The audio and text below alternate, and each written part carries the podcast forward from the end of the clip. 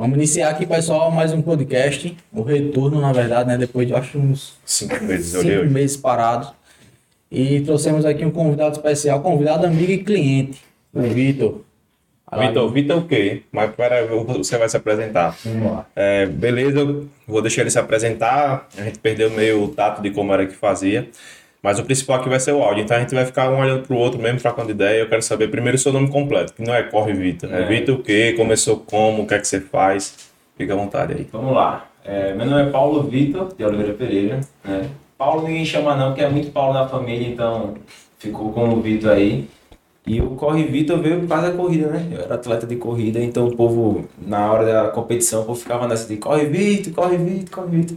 Então acabou pegando, eu parei de correr e até hoje esse negócio não Ainda sai do meu pé. E tem gente que ainda nem de Vitor chama mais, só corre. Às vezes me perguntam só de corre. Caralho, sério, velho? Sério. Porra, massa. Aí por isso que eu nunca mudei Instagram, nada, parei de correr, mas o apelido ainda fica aí. Tu é filho único aí não? Não, tenho mais dois irmãos mais velhos. Tu é o mais novo, Mais caçula. novo, sou mais novo. Por isso que é pai de pet, né? É, pai de pé. Pai de pet, sim. Aí vamos lá, essa, essa, lance de corrida, como foi que começou, velho? Porque assim, correr todo mundo corre. Você corre, eu corro. É. Mas correr profissionalmente, ganhar patrocínio é uma coisa totalmente diferente. Uma coisa que, pelo menos na minha cabeça, até conhecer você, era algo para os caras uh, lá distante. Assim, na verdade, eu sempre fui um cara muito ligado a esporte, desde pequeno. Jogava bola, jogava basquete, né? E eu joguei por muito tempo basquete. E nisso aí eu fazia aquela de correr para ganhar condicionamento, para jogar melhor basquete. Eu tinha uns 12 anos, joguei basquete dos 12 aos 16. Quando eu fui chegando nesses 16 anos, eu tinha até ganho umas bolsas de, de estudo pelo basquete e tal. Fiquei correndo até somente para essa questão de basquete. Até chegar um dia que meu irmão trabalhava na caixa, ele disse, vai ter uma corrida da caixa. Vamos participar, eu faço inscrição lá e tal. E como eu sempre corria, né, disse, bora, vamos lá. E fui correr com ele, com meu irmão, meu irmão mais velho, Paulinho. A gente foi fazer a corrida e eu me lembro até quando a gente tava indo pra lá, ele dizia bem assim, rapaz, tem um cara na equipe que eu treino que ele corre pra 21 minutos, 5 km, o cara que mais corre na equipe, não sei o que. Eu não fazia ideia de que era tempo, de nada. Aí cheguei lá, fui fazer a corrida, comecei a correr do lado do meu irmão, ele pesadão e tal, começou a correr devagarzinho, aí ele disse, ó, se você estiver bem, vá correndo aí. Aí eu fui, fui correndo sem relógio, sem nada, terminei a corrida, eu olhei no relógio lá na, na chegada, 21 minutos, eu digo, "Ux, sério? Quantos quilômetros? 5, 5 km. Era a menor prova na época, né? Aí eu, 20 minutos. Aí, beleza, aí terminei a corrida, esperei meu irmão chegar. Ele correu pra quanto? Eu 21. Ele ficou sem acreditar. Isso, 21? Nunca correu uma corrida. Aí disse, não, mas pelo menos no resultado lá tinha 21. Quando saiu o resultado oficial, na verdade foi 20. Como eu tinha corrido é, com ele um tempinho e tal, a Demo demorou a passar pela largada e tal. Então eu corri pra 20, foi minha primeira corrida. De lá pra cá eu peguei gosto. Aí fui correndo, fui treinando Você mais. tinha quantos anos, mais ou menos? Eu tinha. Foi 2011. Aí pra fazer as contas, bicho. Então, 11 anos atrás, você tem É, quantos? basicamente, eu tô, eu tinha. Tô com 26 hoje. Tinha 17, né? 15, pô. 15, né?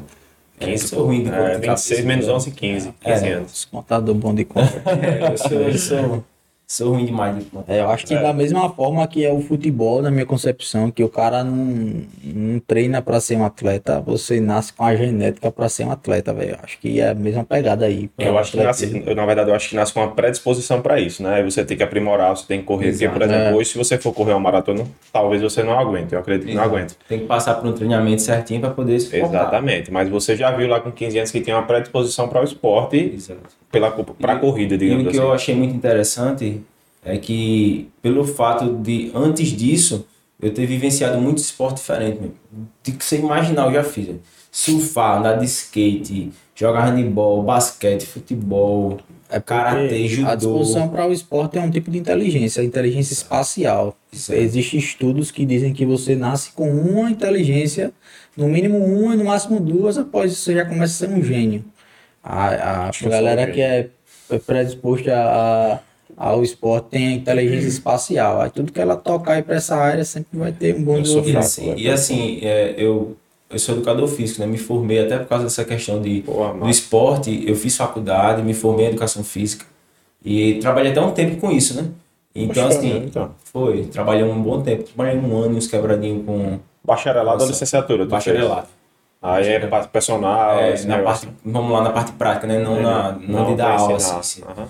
Em, em sala de aula. Então, assim, a gente via muito essa questão de que a criança em si, ela não pode passar por um, um, um treinamento desportivo, como às vezes um pai quer que o filho fique jogando bola, treinando como se fosse um atleta com 9 anos de idade, né? Na verdade, a gente tem que passar por quanto mais esporte a gente fizer, quanto mais vivências diferentes a gente tiver no, nesse ramo esportivo, a gente pode se formar um atleta melhor lá na frente, né? Então, assim, eu acho que uma das coisas que contribuíram foi isso, né? Eu ter feito muito esporte diferente durante a minha infância. Mas por que eles falam isso? Para você se descobrir, é para você saber onde é que você tem mais aptidão? É como se fosse uma formação, né? Você vai se formar por completo. Né? Você joga bola, você treina algumas competências.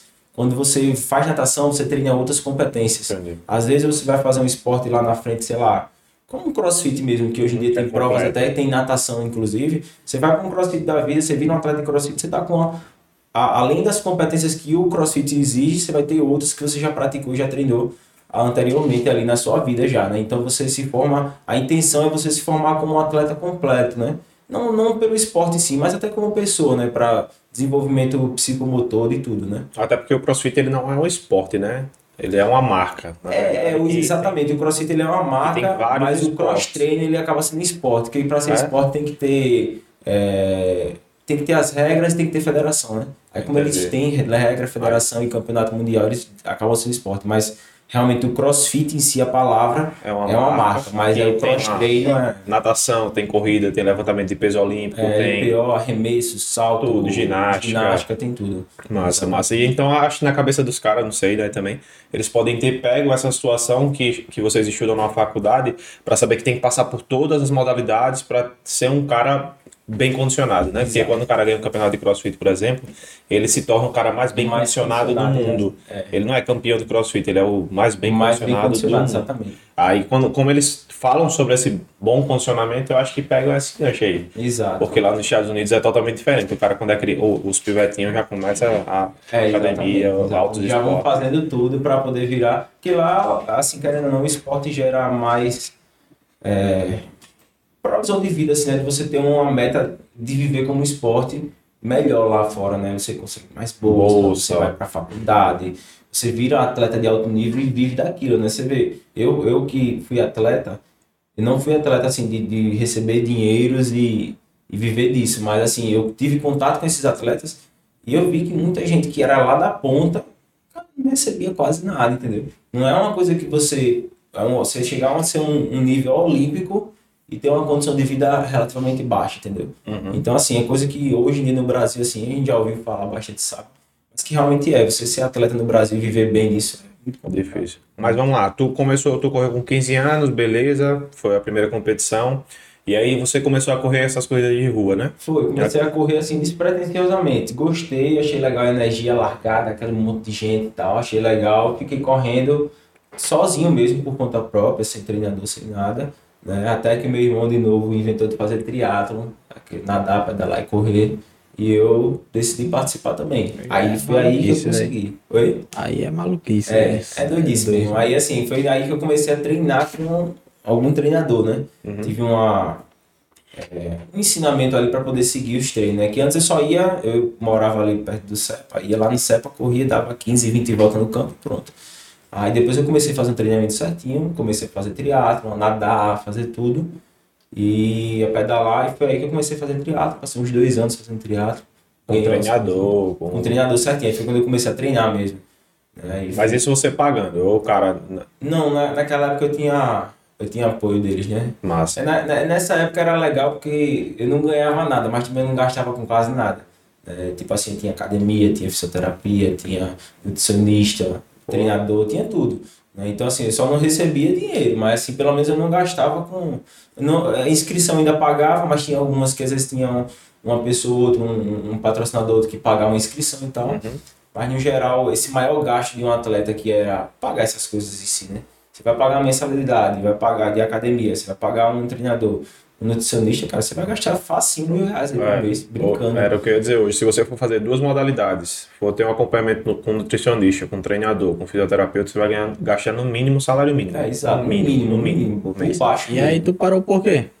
Cara, eu, eu assim, o triatlo eu parei por, por estresse, sabe? Era uma, era uma cobrança muito grande e era um treinamento pesado para mim na época. Eu passei uns dois, acho que uns dois anos treinando só triatlo Então fiz aquelas provas de Ironman 70.3 e tal. É, fiz uns textos para Brasília fazer lá, fiz aqui em Marcel também. Chegou uma hora que eu, eu cansei, eu gostava muito de correr, detestava pedalar, por exemplo. E querendo ou não, a maior parte de uma prova de triatlo é ciclismo. E eu não gostava muito, era uma coisa muito arriscada para mim, na minha cabeça. Então eu acabei preferindo ficar somente na corrida.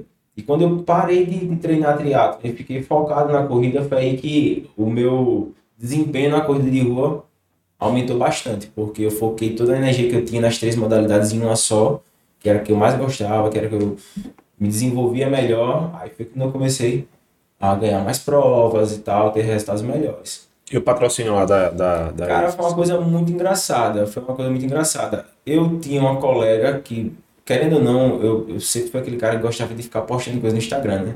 É, blogueiro. É, É hoje, né? Até não, mas até o É. Lucas mesmo fala desse bicho, porque às vezes eu tô estressado, às vezes não, eu quase sempre tô estressado, eu não posto nada, né? Aí meu irmão, eu posto um negócio, pô, posto um negócio, se for nada, velho, eu tô estressado, é muito chato. Aí irmão, olha o, o Instagram do Vitão, velho, ele posta o cachorro cagando, o cara se abre e, porra, é massa, é, É, uma coisa que ele mostra o carro, aí já liga uma coisa a outra, consegue vender fazendo. É, tipo, ó, esse carro aqui é arranhado e eu, quando eu cheguei já falando pra ele, eu disse, meu irmão, o Vitão puxou um negócio, velho, que eu só vi meu carro todo arranhado depois Todo que... riscado, né? Todo riscado de, tipo, franela, né? Uhum. Aí eu, porra, realmente, velho, faz sentido. E ele não, não- você não tem pretensão de blogueiragem assim, mas você cons- con- consegue conectar o seu serviço ao seu Instagram. Mas é assim, eu, eu, eu sempre gostei, sabe, de, de postar isso. Não, não que seja para muitas pessoas verem, né? Mas assim, eu sempre gostei de transmitir isso, né? Então, assim, na época, isso até acaba sendo importante lá para frente, né? A gente vai chegar ainda, que é justamente da, da parte da empresa, né? De, de chegar e, e ter, que hoje em dia é marketing, tudo é marketing, Uhum. né? Então, chegar lá e dizer assim, não, cara, vou vender meu serviço através das stories, vender meu serviço através de publicações. Então, acaba que essa coisa lá para trás do esporte, de tentar mostrar aquela realidade de atleta e tal, forma para lá na frente estar mostrando os bastidores de uma empresa, por exemplo, e estar mais perto do cliente. Né? Então, assim, eu, eu, eu sempre postei muita coisa no meu Instagram, muita coisa no meu Instagram. Nunca tive muito seguidor, nada, mas sempre postei muito. E tem algumas pessoas que gostavam, acompanhavam e tal. Então, assim, teve uma seletiva dessa, dessa marca da ASICS, que eles postaram lá para já tinha em outros, em outros países, que era um grupo de atletas, um grupo de atletas amadores, não eram atletas profissionais, não viviam disso, que eram patrocinados pela marca, né? E então assim, a ideia da empresa da, desse grupo era não ter atleta de alto nível, né? Porque alto nível seria um atleta patrocinado, ia ganhar salário, tudo certinho. Então assim, era ter todo tipo de gente, desde um cara que corria bem a, um, a uma pessoa que, sei lá, uma mulher que acabou de ser mãe, se divide entre trabalho, casa, ser mãe e tal, como tinha uma pessoa lá no grupo que a gente admirava demais. E ela fazia tudo e ainda corria, né? Então, tinha toda essa questão, todo esse grupo miscigenado aí, toda gente que é Nordeste, Sudeste, tudo que era, tudo que era grupo. Então eles fizeram a seletiva e assim, eu não ia me inscrever, não ia. Mas tinha uma colega minha que ela sempre postava, vai ter seletiva, vai ter seletiva. Aí você quer saber, eu tava dia sem fazer nada. Aí eu botei lá, e eles botaram aquelas perguntinhas básicas, né? Tipo, ah, por que você deveria ser um atleta? Não sei o que, qual é o seu Instagram e tal, não sei o que. Beleza, ó, cara, sem pretensão nenhuma, eu botei qualquer coisa e tal. Aí eu botei lá e. Isso com quantos anos? 18 anos, 19? Acho que tinha mais, viu? É, acho que eu tinha um pouquinho mais, 19. Eu sou perdido em data, viu? Aí acho que eu tinha, mais- tinha uns 19, eu acho, por aí, 19, Nossa, 20. ah, tá. Aí nisso aí, nisso aí, depois de uns dois meses, eu tinha esquecido que eu tinha feito isso, eu recebi uma ligação. Tal, pessoal, não, aqui é da ex, que não sei o que. Eu disse, Opa, tudo bom? Achei estranho, né? É, disse, "Ó, é porque a gente tem uma proposta para você, a gente achou seu perfil, visualizou seu perfil lá, viu que é interessante, que combina com a proposta do nosso grupo e tal. E a gente queria chamar você para participar do projeto que era o ASICS Frontrunner, né? É, você quer participar? Aí, porque isso é mentira, né? Eu falei logo, não é, você tá de resenha, tá, tá de trote e tal, não sei o quê. Esse não é sério, quer participar? Eu quero. Aí disse, pronto, a gente vai chamar você, vai mandar as coisas para você, você vai vir em São Paulo, vai assinar um contrato, lá, lá, lá. Caralho, Eu que massa, não. Eu disse, tá bom, tá certo. Eu desliguei o telefone, aí eu falei pra minha esposa, né? Na época, velho. é, na época, na época minha esposa era minha namorada ainda, né? Eu falei pra ela, mentira isso aí, é mentira. Aí ela disse, não, espere, né? Aí E ela corre também, né? Ela É, ela, ela começou a correr depois de, da gente começar a namorar, né? Ah, E como eu treinava muito, aí ela começou a ir me acompanhar e tal, que ela não entendia porque no final de semana só via dormindo. Mas porque ela acordava muito cedo pra treinar, treinava duas vezes por dia, tal, tal. Aí eu só via, ela disse, não, vamos lá. E ela começou a ir comigo, né? Então ela começou a ir comigo. Aí ela ia só dar uma caminhadinha na praia, só caminhar, só caminhar. Aí de tanto ela ir, ela disse, não, vou começar a correr. Começou a correr devagarinho, devagarinho. Aí começou a treinar certinho. Como, como foi comigo? Começou a treinar, eu já estava me formando em educação física, comecei a fazer os treinos dela. E ela desenvolveu um ponto de tava ganhando a maioria das provas aqui em Recife, ela tava ganhando quase tudo. Aí a gente, a gente ficou correndo bastante, era um casal que vivia nos pódios aí da vida dessas corridas, né? E eu falei pra ela, rapaz, é mentira isso aí. Aí chegou um ponto que o pessoal mandou uma caixa com seja bem-vindo ao grupo, com tênis, com não sei o. Acho que é verdade. Caralho. Aí Chegou essa caixa, né? Aí uma vez, qual foi o negócio? Chegou a caixa, mas uma vez a gente recebeu, eu e ela recebeu uma proposta para ir lá em São Paulo para assinar um contrato com a Nike uma vez. Aí a gente foi para lá, chegou lá, pegou passagem, chegou lá, quando a gente chegou, não rolou. A gente tava tudo certo que ia dar certo, isso é um tempo atrás, acho que um ano depois, antes disso. Aí eu disse, chegou lá, a mulher deu um chat subiço na gente, é uma mulher que tava falando com a gente. Ela disse, não, as vocês vão passar aqui no escritório que não vai dar certo e tal, mas a gente vai lhe dar um, um, um kit de corrida e tal, não sei o que. Aí ficou meio assim, aí a gente nem E foi passagem custeada com você, por vocês, tudo por vocês. A passagem foi, a passagem foi desse negócio da Nike, que foi custeada pela gente. A gente até tava tão assim que a gente disse, não, vamos fazer assim, vamos aproveitar para ir para São Paulo e fazer uma corrida lá, já que vai ter uma corrida. Olha que você como são as coisas. Vai ter uma corrida lá, que era da ASICS, a marca da ASICS. A gente faz essa corrida, que é uma meia maratona, e aproveita para ir para estação Nike, para não chegar lá e não dar certo. Eu sempre, eu sempre, eu sempre fui um cara com, muito com o pé atrás, né? Uhum. Eles estão muito desconfiados das coisas, né? Mas se não der certo, pelo menos não perdeu a viagem. Aí realmente não deu certo, a gente só ganhou um kitzinho lá da Nike e tal. Disse, "Vai, vai." Não era pra isso, né? Mas assim, beleza, não deu certo. Resultado, fui lá na corrida, tinha uma esteira no dia antes, que toda corrida de rua eles entregam um kit um dia antes da prova. Então, assim, é o número de peito, o chipzinho que você bota no tênis pra lá pra marcar o tempo, tudo certinho. Aí, geralmente, essas corridas grandes tem um evento, né? Tem stands das lojas, tudo, tudo certinho, assim. E tinha uma esteira em cima de um caminhão que ficava rodando a 21 km por hora. Geralmente, as esteiras de academia, as melhores, elas ficam a 18 no máximo. Ela ficava rodando a 21 por hora, que era a velocidade que o keniano corria uma maratona, meia maratona, não lembro ao certo.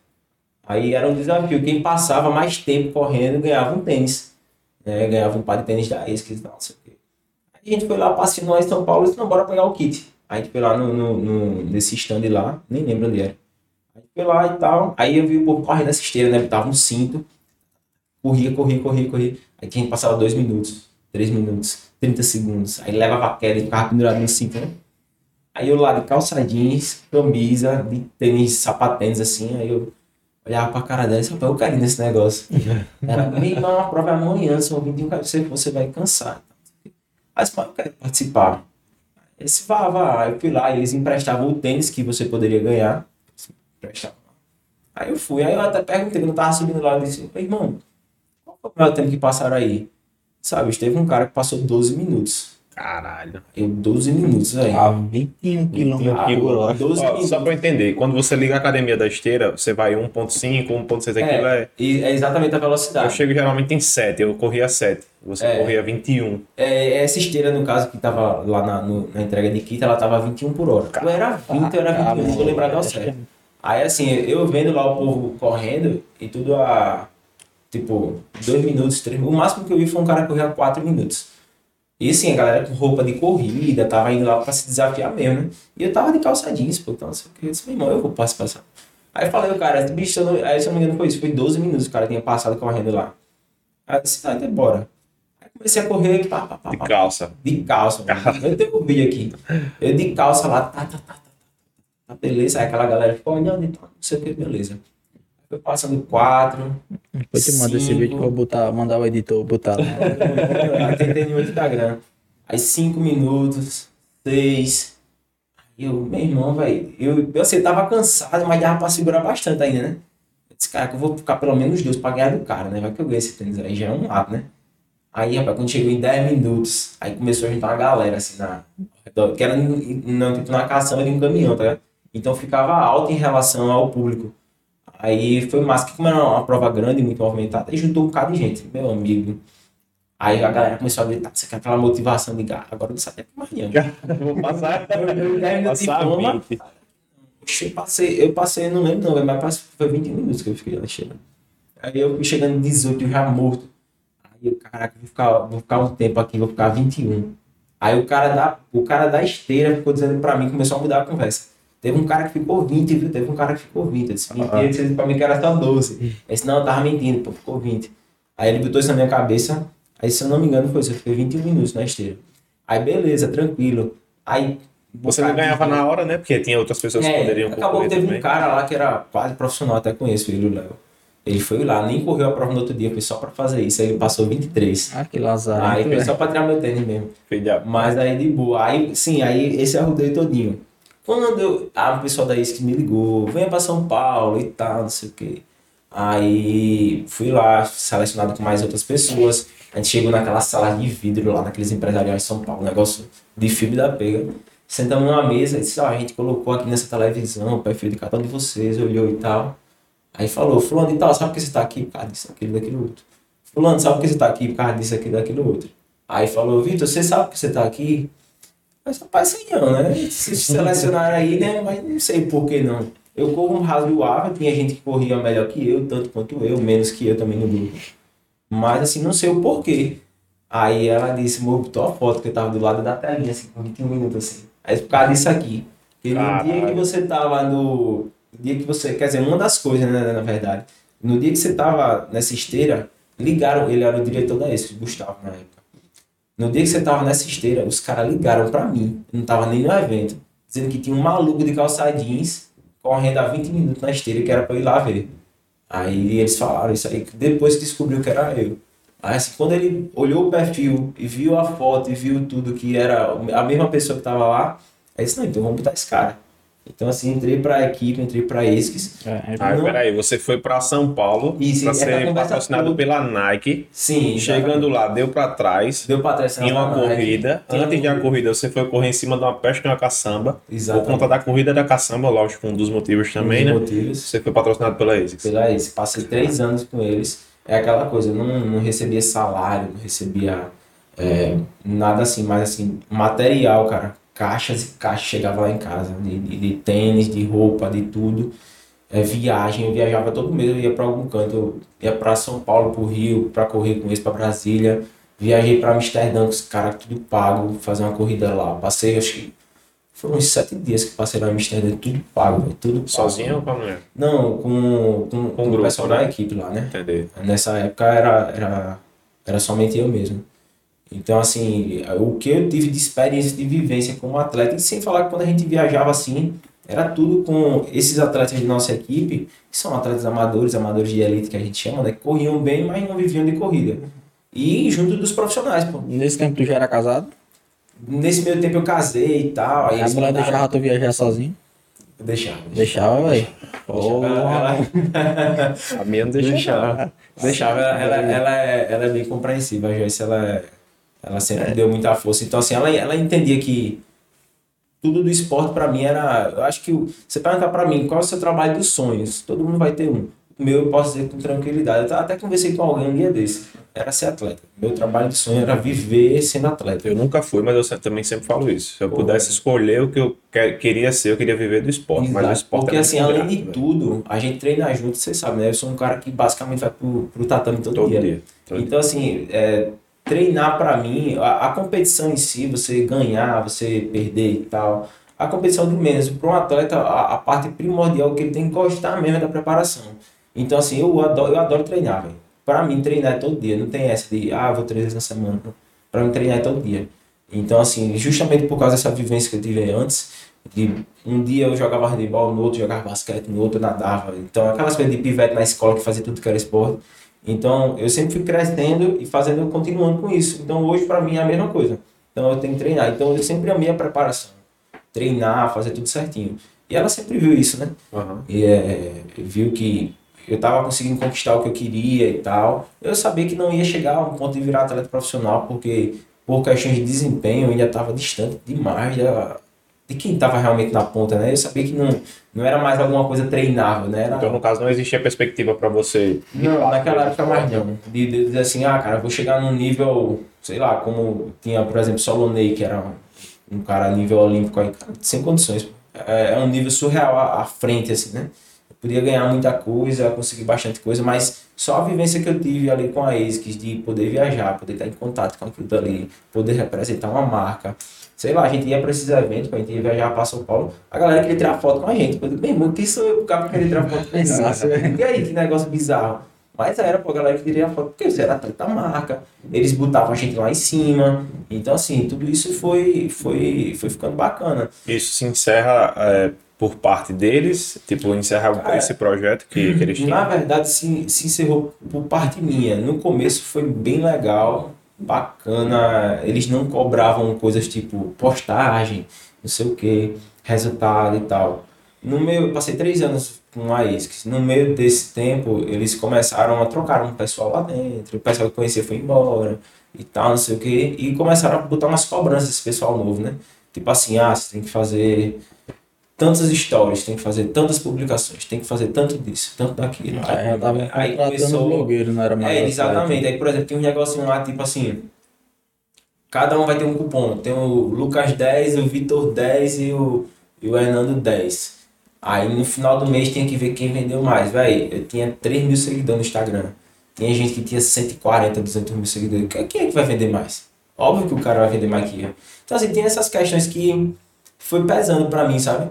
Então, assim, na época também eu tinha, tinha me formado, tinha me casado, é, tinha, come, ah, tinha dado umas coisas erradas da vida. Eu comecei a, a questão da empresa, é, delivery. Comecei a, a trabalhar um pouquinho mais nessa empresa, então era mu- muito braçal, muito desgastante. E conciliar as duas coisas juntas ficou muito pesado para mim. E ao mesmo tempo que eles só aumentavam a cobrança. Aí quando tava para entrar a pandemia, 2019 para 2020, aí a gente ia renovar de novo o contrato. Eu disse, rapaz, eu falei, ai, vai assim, tudo que eu tinha para viver na minha cabeça com a, com a ex, que eu tinha vivido já. Viajar, conhecer gente, ganhar coisa e tal. Eu já tinha feito e eu tava até meio que saturado já, sabe? Eu disse, amor, eu vou parar. Vou parar um pouquinho, tentar trabalhar um pouquinho, porque é aquela questão, a gente ganhava tudo, mas dinheiro que era bom nada, né? E as contas estavam aí, tinha tudo pra fazer, eu disse, quer saber, eu vou Tinha casado. tinha casado, então assim, eu tinha me formado, trabalhado um tempo já, e assim, assim que eu casei, um mês e meio depois deu uma reviravolta, tipo assim, eu dava aula de personal para algumas alunas, aí uma aluna adoeceu, outra assim, do e tal, aí- eu, eu dava aula para um grupo de corrida, o grupo para lá tinha um bocado de briga, aí o grupo encerrou, aí resultado, eu ganhava, ganhava um valor que um mês e meio depois, eu com todos os planejamentos de casamento certinho, disse, pô, não, com esse valor que eu ganho, eu vou ficar sossegado. Aí, nisso aí, o valor foi que não dava para pagar metade do aluguel do apartamento que a gente morava.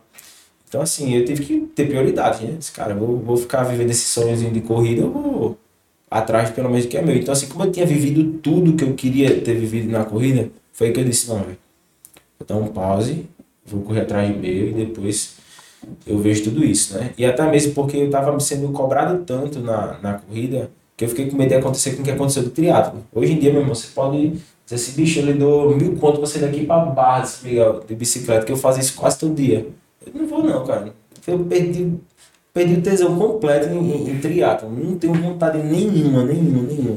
Já na corrida eu tinha medo de acontecer isso também. né? Aconteceu? Não, não aconteceu porque eu saí antes, né? Então, assim, eu, eu cheguei a dizer assim, não, vou parar antes que eu pegue raiva disso aqui. Aí eu acabei parando, e assim, eu sei que vira e mexe, ainda dou umas corridinhas, minha esposa ainda corre mais que eu. Eu gosto de dar, sair pra dar umas corridas. Mas assim, eu quis parar antes de ter esse, esse burnout, vamos dizer assim, né? Esse estresse completo, de dizer, eu não quero mais nunca. Então, assim, pra mim foi a melhor coisa, né? Eu pretendo voltar a correr, mas não agora, não sei quando. Mas assim, por enquanto não. Esses caras que, que são os elites, digamos assim, eles são mais novos ou mais velhos? Será? Ah, vai ter de tudo. Tem tudo. É, eu vejo os caras assim, na televisão, são meio coroa, só que eu tava É. conversando até com ele e ele disse, não, vai, porque a corrida desgaste o cara. É, às vezes o cara tem uma aparência surrada, mas é novo. é Mas, por exemplo, tem de tudo. Você vê o Solonei, que era um maratonista e tal. É, é- não sei se já, todo mundo já assistiu essa reportagem no Esporte Espetacular. Um gari que corria no, no- atrás de um caminhão de lixo e virou maratonista ali. É esse cara. É esse cara. Então, assim, Solanês, se eu não me engano, ele, ele tá com 36, eu acho, 35 anos na época. Então, assim, ele era um cara que tava em alto nível com quase 40, né? Então, assim, ao mesmo tempo tinha outros caras que tinham 22, 23 anos e estavam no vapor também. Uhum. Então, assim, vai, vai muito, vai, varia bastante isso aí, velho, questão de idade. Geralmente, na, na questão de, de, de resistência, de endurance, o, o desempenho maior é quando você está um pouco mais velho. Você vai chegando mais para frente, você vai ter a idade maior, você vai ter esse, esse, esse endurance mais resistido aí, que você passa. Porque por quanto mais resistência, mais tempo de treinamento, mais exposição ao treinamento. Então, um cara que tem 35 anos, ele passou mais tempo treinando do que um cara de 20 e pouco. Então, Ele geralmente ele tem isso, mas aí não é uma regra, né? Mas tem um Geralmente é assim. É, geralmente é assim. Aí chegou no momento que você saiu da ASICS, parou de correr e tal, e foi justamente quando você começou a lavar carro a domicílio. Foi, mas eu, tava, eu já tinha começado antes Na da. época da corrida. Na época da corrida, eu tava com a ex quando eu comecei. E o ego, velho? Porque, por exemplo, você é, faz a sua blogueiragem lá, é um atleta patrocinado por uma grande marca mundial, digamos assim. Porra, vou lavar carro em condomínio. Isso Meu não é, não é todo mundo que faz, tá ligado? Porque eu, eu falo por mim, só que ao mesmo tempo o Lucas também já lavou o carro, não foi? Trabalhou em Lava Jato já. E ele mesmo não tô nem, tava nem aí pra nada. Só que eu não vou mentir, eu teria vergonha. Digo, Véi, caralho. Pra mim foi a parte mais difícil. Mais difícil. Mas eu falava direto pra minha esposa. Eu dizia, ó, imagina. Eu lavava, assim, condomínio é, no começo até tinha, mas no geral mesmo era na rua mesmo, bicho. O cara me ligava, sei lá, o cara tá no trabalho dele. Uma coisa, se eu me ligasse aqui no, no, no prédio e tal, tem uma garagemzinha coberta, era filé demais. Era, era sonho quando pegava um, um carro assim. No geral, era na rua mesmo, no sol, tá nem não. Então, assim, eu falava pra minha esposa direto, assim, meu irmão, imagina eu chegar lá, estiver lavando um carro e passar uma aluna minha. Eu ainda tinha aluna, eu ainda dava algumas aulas de, de educação física e tal. Então, assim, disse, imagina, tá na rua lá e no meio fio, lavando uma caixa de roda e passa uma aluna minha. Meu irmão, eu, eu um medo, cara, um medo. Um medo dela. E, assim, a minha esposa... Nunca aconteceu, não? Aconteceu. Tinha que acontecer, né? É Caralho. pra quebrar o gelo. É, pra quebrar a coluna do Pra você tirar esse peso das suas costas, né? É, então assim, ah, desde quando eu comecei, eu falava muito com a minha esposa e ela sempre foi uma pessoa que me incentivou demais. Nunca foi, que eu disse a ela, disse, é, a gente não casou pra um mês e meio, tá, depois de um mês e meio de casar, tá desse jeito, né? A pessoa casa com o sonho de ter uma prospect, uma, uma vida melhor e tal, não sei o quê. E um mês e meio você levar um baque, você fica, pô, e agora? É, Não era isso que eu queria. O quê? Não que eu, eu vá dar a condição de vida para ela, ela trabalha certinho, mas você, você pensa né, em dar uma comodidade melhor, um conforto melhor para a família. E você não poder fazer isso, né? Que quem tava bancando as contas em casa era ela. Então, assim, eu disse, ela segurou até um certo ponto, até onde dava. É, mas assim, a, a, somente a renda dela não dava para bancar tudo. Eu tinha o dinheirinho guardado que foi acabando, foi acabando, foi acabando. Então foi nessa hora que eu decidi começar. E era meu medo, cara, era meu medo. Eu me lembro que foi o segundo ou terceiro carro, passei uns três meses, dois meses no Instagram, tentando publicar, oferecendo serviço de graça pro povo pra poder fazer, tirar foto e poder ficar postando no Instagram, né? Então, depois de uns dois meses eu consegui um carro, fiz um carro, fiz dois. Aí no terceiro, acho que foi no terceiro carro que eu fiz, Fui num, num negócio de imóveis planejado. Só quando chegar aqui você me procura, você tá bom. Eu bati na porta. Era, na verdade, não era nem uma aluna, era uma namorada de um, de um colega, um, amigo meu, né? Olhou assim pra mim, ela. O que gente tá fazendo aqui? Como assim, né? Caralho, velho. tá- disse, é, fulano tá aí. Ela ficou toda errada. Ela tá. Aí foi, aí o cara. Tem, tem cliente, cliente, né? Aquele cara meio grosseiro e tal, não sei o que e tal. Só o carro tá ali. Eu quero ver se esse negócio presta mesmo, não sei o que, lá lá lá. Aí fui fazer. O cara todo ríspidozinho assim comigo e tal, não sei o que, tranquilo. Fiz o serviço. Quando eu tava terminando, esse cara voltou, trazendo água, cara. Não sei o quê. Eu acho que era estranho, né? Falando todo mundo assim comigo. Aí depois, e aí, cara, como é que é essa vida de atleta? Não sei o que. Eu, Não. sem entender, né? Aí ela foi contar a minha história de vida todinho pro cara. Caralho. Aí, sabe aquela história de que, tipo, o serviço deu 30, o cara quis pagar 50? Como, ah, Aham, sabe como aham. você... Ah, não, ele tá precisando, meu irmão, isso acabava comigo, velho. Isso acabava comigo, eu ficava, ficava detonado, velho, detonado. Imagino, velho. Mas por que lavagem de carro, velho? Tipo, você tá sentado aqui mesmo, tô fudido, tô sem uma- dinheiro, eu vou. Foi a primeira coisa que eu pensei. A primeira coisa que eu pensei. Eu eu sempre gostei de carro, desde pivete sempre gostei de carro.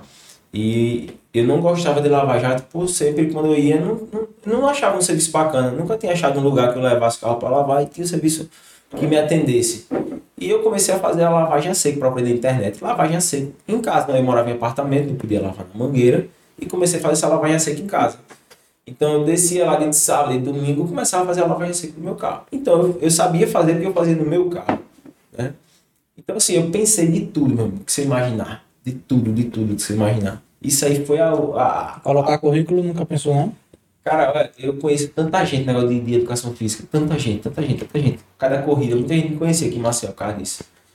Eu falei, falei com tanta gente, gerente de academia, dono de academia, não sei o quê. Mas o cara só tem parceiro nas horas ali de foto, de fuleiragem. Mas na hora que você precisa não tem ninguém, velho. Mas eu acredito muito que é quando tem que ser, velho. É, não, isso é. Se você assim, tivesse entrado na academia, talvez hoje a Vassen não existisse. Não, com certeza não iria existir. Porque você tem ideia, eu comecei a Vassen e eu fiquei um bom tempo com ela.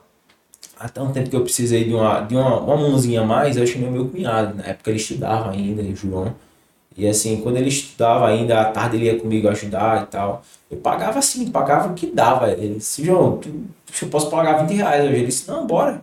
Ia pra lá, depois a gente jogar basquete lá, lá em casa e pronto, e acabou. Né? Então assim, eu dizia pra eles, bicho, é o seguinte, eu tô conseguindo, na época eu tava conseguindo, sei lá, 600 reais por mês fazendo aquilo. Eu disse, bicho, eu tô conseguindo tirar tanto por mês. É, eu só tô fazendo isso, eu dizia pra ele direto, eu só tô fazendo isso enquanto eu arranjo outro emprego. Quando arranjar outro emprego na educação física, eu vou parar. Então, como eu já tenho Instagram, as coisas tudinho, depois eu, eu passo para você e você fica fazendo isso aí, porque pelo menos você tá terminando a escola agora, vai ser alguma coisinha legal para você. Ter o cunhado ele. Meu cunhado trabalha até hoje comigo. Aí eu falava isso direto para ele. Se eu tô terminando, quando eu arranjar um emprego, eu na segurança que ia arranjar outra coisa na educação física, ia voltar para para academia, para dar personal e tal, não sei o que.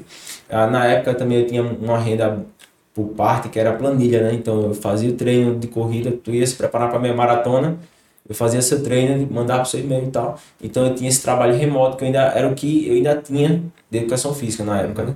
Então assim, eu ainda fazia alguns alunos de planilha. E eu dizia aí, não, quando eu arranjar mais aluno de planilha, quando eu... aí eu paro você fica com isso aí, você vai vai fazendo o seu. Pelo menos já é um começo para você, né? E assim, eu crente que eu ia parar um dia, né? E estamos aqui até hoje, né? Tá, aí beleza. Você foi, começou 600 conto por mês, não arrumou emprego. Não, arrumou Aí foi adquirindo cliente, cliente, cliente. Quando eu vou falar por mim, quando eu lavo o carro em um lugar que eu gosto, eu não paro mais de ir. É que nem barbeiro. Eu vou É. no barbeiro que eu gosto, Você eu não, não paro, troca não mais. troco mais. Também. Aí, aí, beleza, isso aconteceu com você provavelmente, e os mesmos clientes começaram a voltar. Exato. E com o tempo eu acho que você vai perdendo a vergonha, né? Da, daquilo ali. Cara, Ou eu não. Nunca perdi, velho. Olha, você tem ideia, eu comecei a fazer isso. Eu passei, eu vim alugar um ponto comercial, um ponto comercial que era uma garagem na casa de um cara, pra você ter ideia, na Pitanguinha. Eu pagava 800 reais de aluguel por mês. Eu vim alugar com quase, se eu não me engano, foi um ano, foi um ano uns quebradinhos depois que eu comecei a, a Vasse, assim, no delivery. Eu só falei pra minha família depois que eu tava com esse ponto.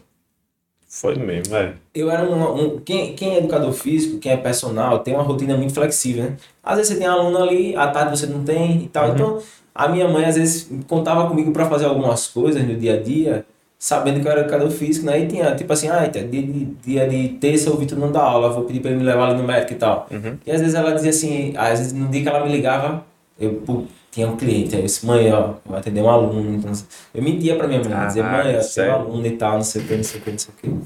Aí eu ficava nessa. Minha mãe passou mais de ano, meu amigo, sem saber disso. Ninguém na minha família. Até um dia que uma prima minha, fui fazer um carro de um colega de uma prima minha, ele postou no Instagram. Ela viu, me ligou na hora. Tá fazendo o carro de fulano, né? Aí eu disse, sem entender nada, né? Me fudi.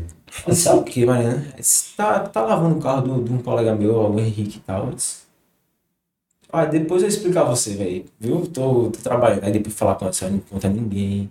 Porque assim, querendo ou não. Chegou a esse nível, velho. Chegou, Ai. chegou. Porque assim, querendo ou não. Diga aí, querendo eles não que era só eu, velho. tipo assim, é, a minha família tem, tem pessoas, graças a Deus, bem de vida, né? Eu tenho um irmão que é funcionário público, meu outro irmão é engenheiro civil, minha mãe foi funcionária pública também da Caixa Econômica. Então, assim, você se sente, se sente o patinho feio da família, né? Pô, eu sou, eu sou o Lazarento Sou o da, bosta, né? é, o da família sou eu. Só você não quer que ninguém descubra, né? Então, assim, eu dava aula, fazia minhas coisas e tal.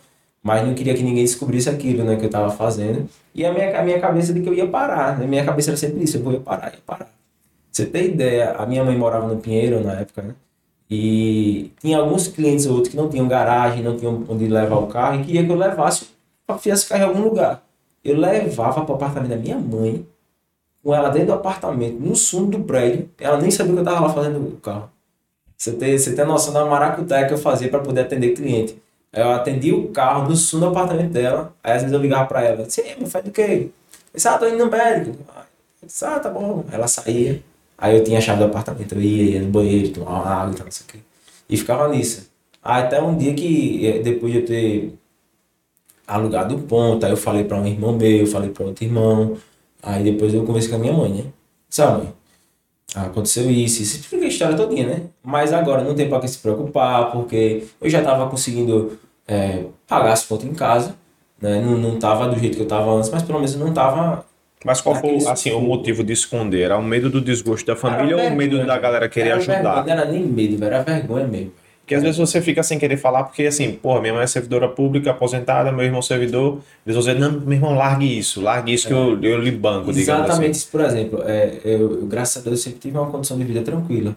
É, minha mãe trabalhava certinho, funcionária pública e tal. Então, assim, se eu chegasse pra minha mãe e dissesse, ó, é, aconteceu isso, isso, aquilo, outro. Ela vai dizer, tá bom, eu vou te dar tanto pra você poder custear as coisas. Sim, aí no mês que vem, fazer o quê? Pedir de novo? Aí no terceiro mês, se eu não arranjasse emprego, eu ia pedir de novo. De novo. Então, assim, eu, não, eu, eu sempre fui. Pelo menos eu sempre me achei autossuficiente, né? Não vou dizer que eu sempre fui, mas sempre me achei, né?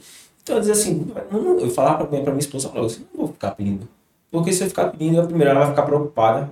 Minha mãe, minha mãe hoje em dia, minha mãe tem 65, então assim, ela, se eu ficasse na época que eu tava, ficando, minha mãe tinha quase 60, se eu ficasse aperreando ela porque o filho dela acabou de casar e tava sem emprego, sem isso, aquilo, ela ia ficar tendo que o trabalho de me dar dinheiro para poder sustentar, não.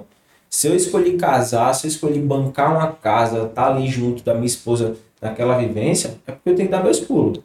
Então foi por isso que eu comecei, eu quis esconder por isso e também pela questão, teve essa questão que você falou agora, e também pela questão de ter vergonha, cara. Porque, véi, quem é quer? Quem sonhou em estar na beira da rua lavando carro pros outros?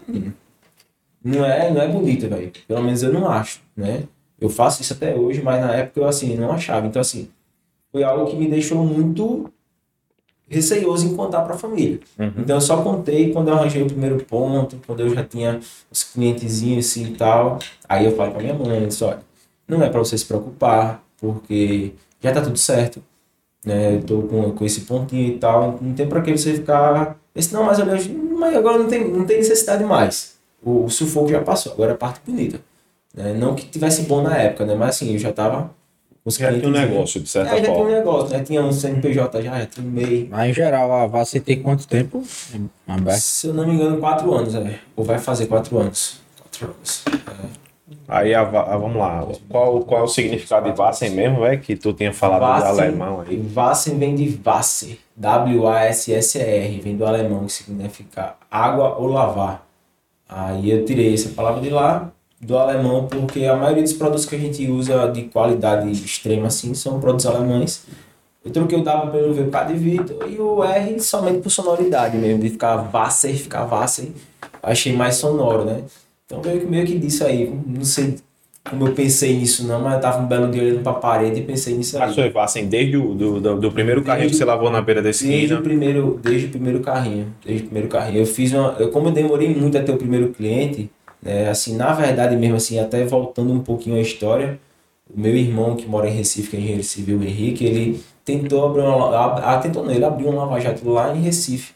Lava-jato a vapor e tal, uma máquina a vapor que ele comprou e tal. E não deu muito certo pelo fato dele ter começado a empresa e não poder estar dentro dela, né? Como ele era engenheiro, vivia viajando, deixando na mão de uma pessoa e aquela questão que sempre nunca dá certo, né? Nunca dá certo. Né, nunca dá certo. Então, assim, quem deu o nome para a empresa lá fui eu, né? Eu botei Vassen e tal, eu já tinha pensado nesse nome, ele tinha falado comigo. Ele botou lá Ecovassen uma vez. Aí ele passou um tempo, passou, não lembro quantos meses ao certo ele ficou. Mas assim, é, passou um tempo lá com essa empresa, mas depois acabou fechando. Né? Então, desde aquela época já tinha esse nome. Eu nem pensava em trabalhar com isso. Né? Então, assim, eu, como eu passei um bom tempo para conseguir o primeiro cliente, eu cheguei a mandar fazer uma camisa polo, camisa bordada e tal. Tem uns vídeos lá no Instagram desde o primeiro carro. Na Vassen. No Instagram da Vassen. Eu acho massa. Tanto a razão, a razão social não. Tanto o nome fantasia Vassen, quanto a, a logo mesmo. Algo simples, as cores, eu acho, Eu fiz acho tudo, massa. Eu fiz tudo sozinho, velho. Um Remete muito ao automotivo, porque se você for nem conhecer o que é, dizer, ó, vou ali na Vassen, e pelo menos eu remeto a, a algo automotivo. Massa. É, realmente. massa. É meio que inevitável você não pensar. É, é é porque também já está enviesado, mas é um né? negócio diferente que já me leva a pensar nisso. E eu acho. Eu, É eu porque acho a- o formato da logo é muito. Aquele negócio com um pouco quadrado que você remete para Ah, caramba. para mecânica, para algo, algo pra essa parte automotiva. Eu acho massa, velho. a. Aí beleza, aí tu abriu lá na, na Pitanguinha, 800 conto, na garagem do cara, conseguia botar um carro por vez. É, era basicamente era espaço de um carro lá, né? Então, Tá, assim, tu e teu cunhado. Sempre tu e teu cunhado. Nessa época eu tava só ainda, eu voltei a ficar só porque ele tava estudando e tal, terceiro Aham. ano, aí estudava de manhã e de tarde. Aí nessa época eu voltei a ficar só. Aí quem me ajudava foi minha esposa. Chegou uma hora que a gente fez uma. Ela, ela é fisioterapeuta, né? Então assim, chegou uma hora que eu, eu fiz umas contas com ela. Eu disse, ó, se você saísse do seu horário em tal clínica e quando conseguisse me dar uma força nesse horário aqui, a gente ia conseguir mais dinheiro que você na sua clínica. Dá pra você fazer isso?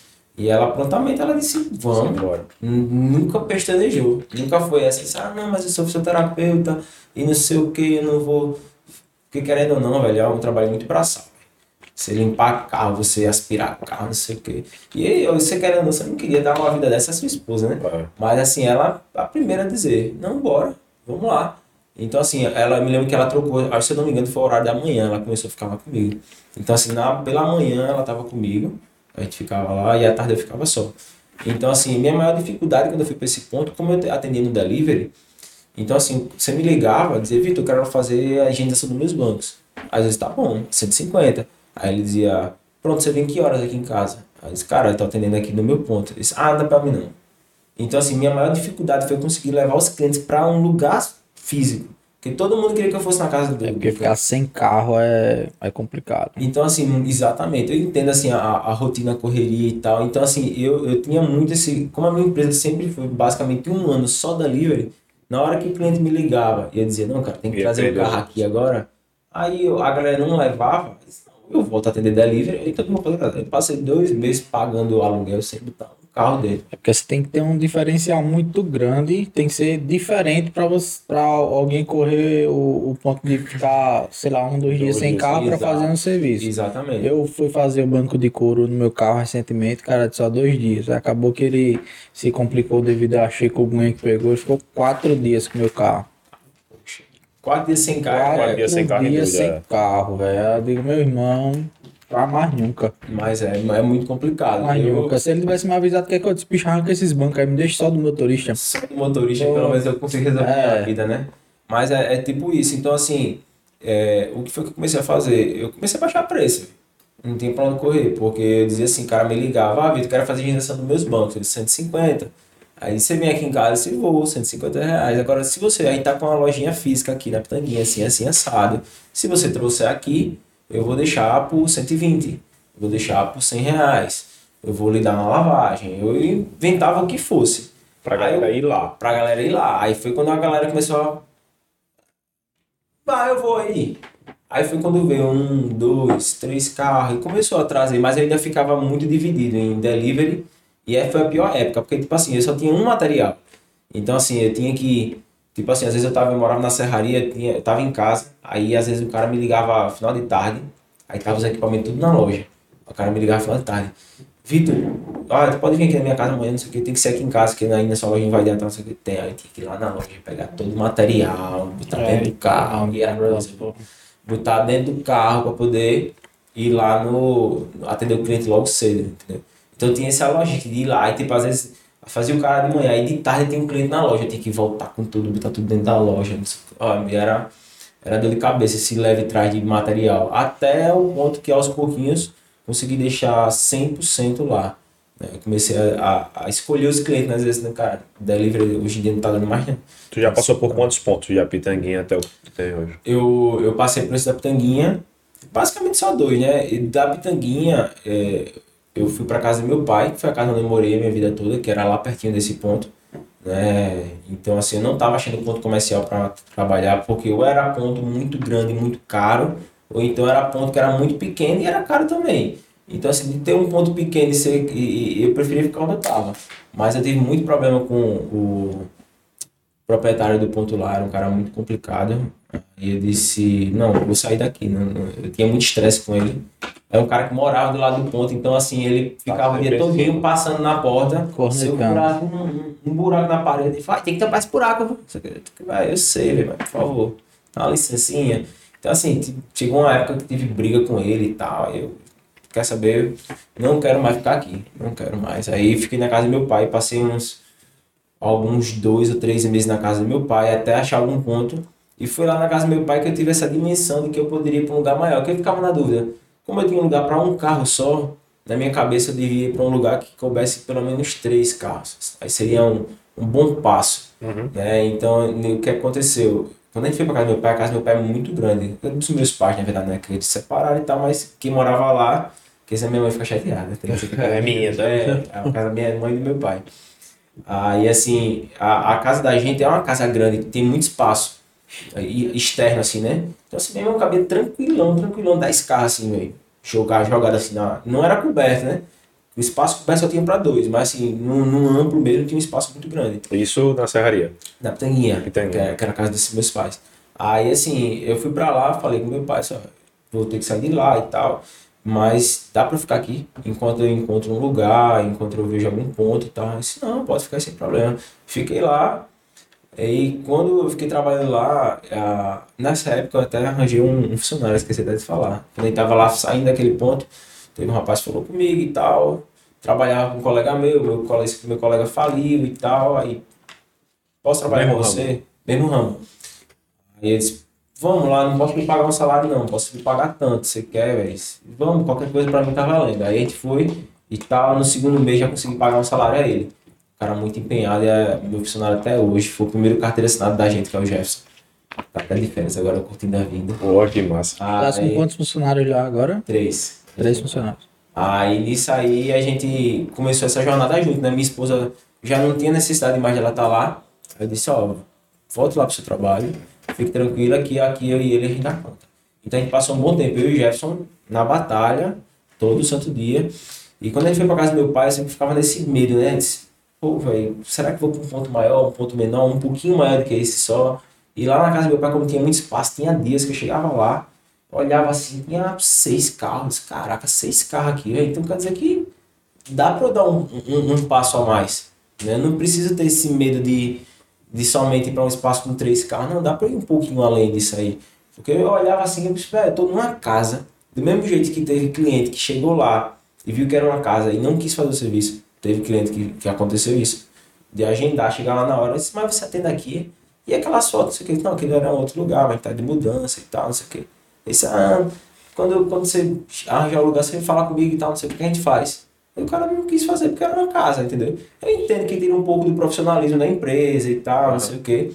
Mas, você vê, ao mesmo tempo que acontecia isso, tinha esse cliente que, que fez essa questão, teve outros que que eu olhava assim, cara, seis carros, um monte de gente dentro da casa do meu pai. Eu ficava, meu pai estendendo as roupas dele no varal. Eu ficava, meu Deus, eu tenho que sair daqui. Pô, tem que, daqui. É, tem que sair daqui porque eu tô numa casa, tá cheio de carro, cheio de cliente. Imagina se você for para um ponto, um ponto organizado, tudo certinho. Então, assim, foi nessa, nessa, nessa ida para casa dos meus pais que eu percebi que eu podia dar um passo além. Né? Que você não precisa ficar limitado só nesse pensamento de dois, três carros, dois, três carros. Eu posso ir para um, um lugar um pouquinho maior e arriscar um pouquinho mais. Mas a gente não achava ponto comercial. Não achava de jeito nenhum. Era tudo, tudo muito caro. E tava aquela questão do Pinheiro aqui também. Não sei se afetou até os pontos comerciais. Afeta mas, tudo, velho. Mas aí eu acho que afetou, porque tava, tipo assim, ponto que você olhava assim, você dizia, isso, esse aí é 1.500 pontos, tava 2.000, 2.300, 2.500. Então assim, a gente foi olhar um ponto que a minha esposa ela pegou o telefone na rua. Na rua assim, a gente tá olhando na LX, né? Ela pegou na rua, disse, não, vamos dar uma ligada. Chegou lá, cabia uns quatro carros. A gente não gostou muito da entrada e tal, não sei o quê. Aí era um senhor, um, senhor bem, bem grosseirinho, né? Daquele padrão. Normal. Aí ele fez bem assim, a minha esposa falou, tem aquele da principal, que é o ponto que a gente tá hoje. Aí esse aluguel desse ponto que a gente tava ali era 1.200. Aí ele fez, ah, mas ali é muito caro pra vocês. Aí mas não pode dar uma olhada? A mim você não pagava 800 quando aluguel?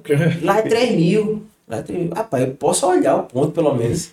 Aí gente, tô achar, mas a gente olha. Aí achei que ele nem ia chamar a gente pra olhar, depois ele ligou pra gente e disse, ó, vem olhar aqui o ponto. Aí a gente foi lá, chegou, olhou, rapaz, o ponto massa. Eu já, eu, sabe Já tá imagina logo? Exatamente. Ao lado da oficina, estacionamento. Tudo, velho. Eu, eu olhei assim, eu entrei no ponto, eu imaginei a divisão de tudo certinho. Cara, com um carro aqui, aqui dá pra lavar, aqui dá pra limpar isso. Pensei em tudo assim na hora, meu irmão, velho. É isso. Aí é esse ponto. Aí ele falava 3 mil, o coro era irredutível.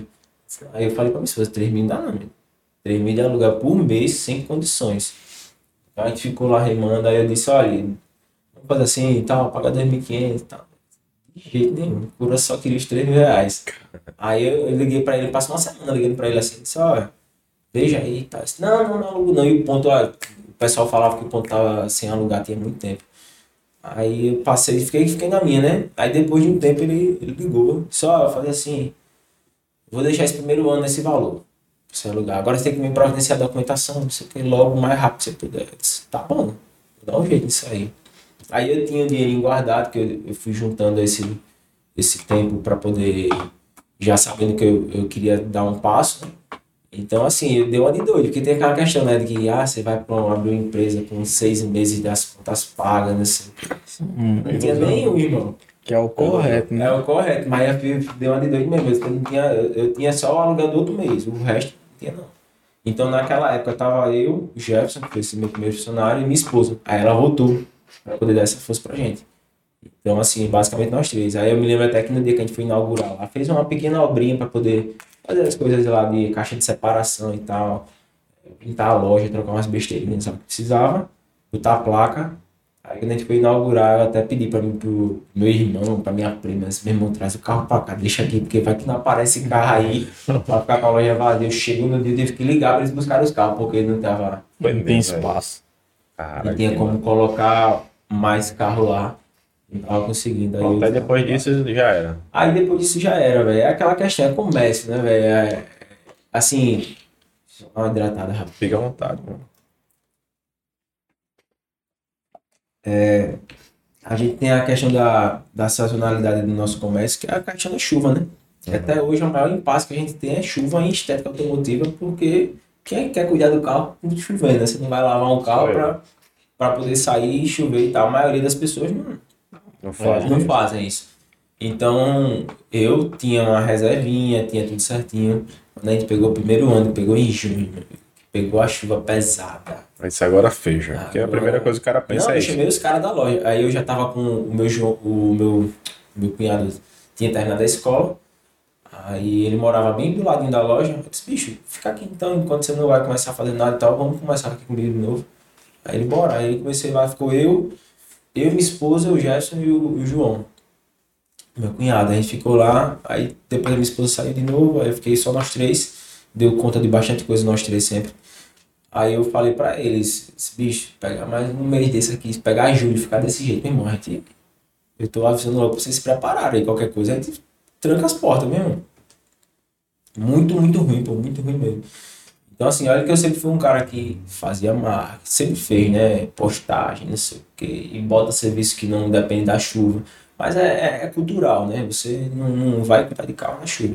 Uhum. Então a gente acabou passando um sufocozinho. mesmo. Então hoje o objetivo realmente é pensar em alguma coisa para o período da chuva. É. Não, assim, até hoje a melhor solução que eu tive foi se preparar para o período da chuva. Assim, Entendi. financeiramente falando, né? Aham. Chegar o restante do ano sempre se preparando é, financeiramente, para chegar período de chuva tá tranquilo.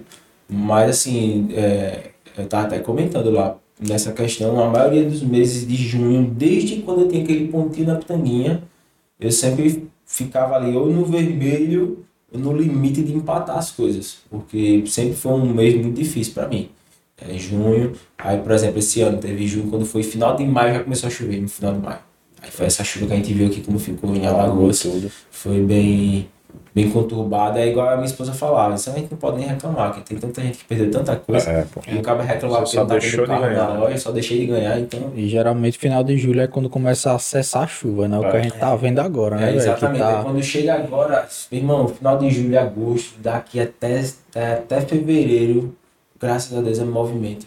Movimento, o cara vai ficar doido dentro da loja que não sabe onde botar carro, e mandando o cliente embora porque não tem, não tem como atender. Então, assim, às vezes até chega cliente lá que fica, "Vitor, tem que arranjar espaço maior, cara. Na minha intenção hoje, não, não pretendo ir para um lugar maior, porque primeiro vai ter que precisar de mais gente.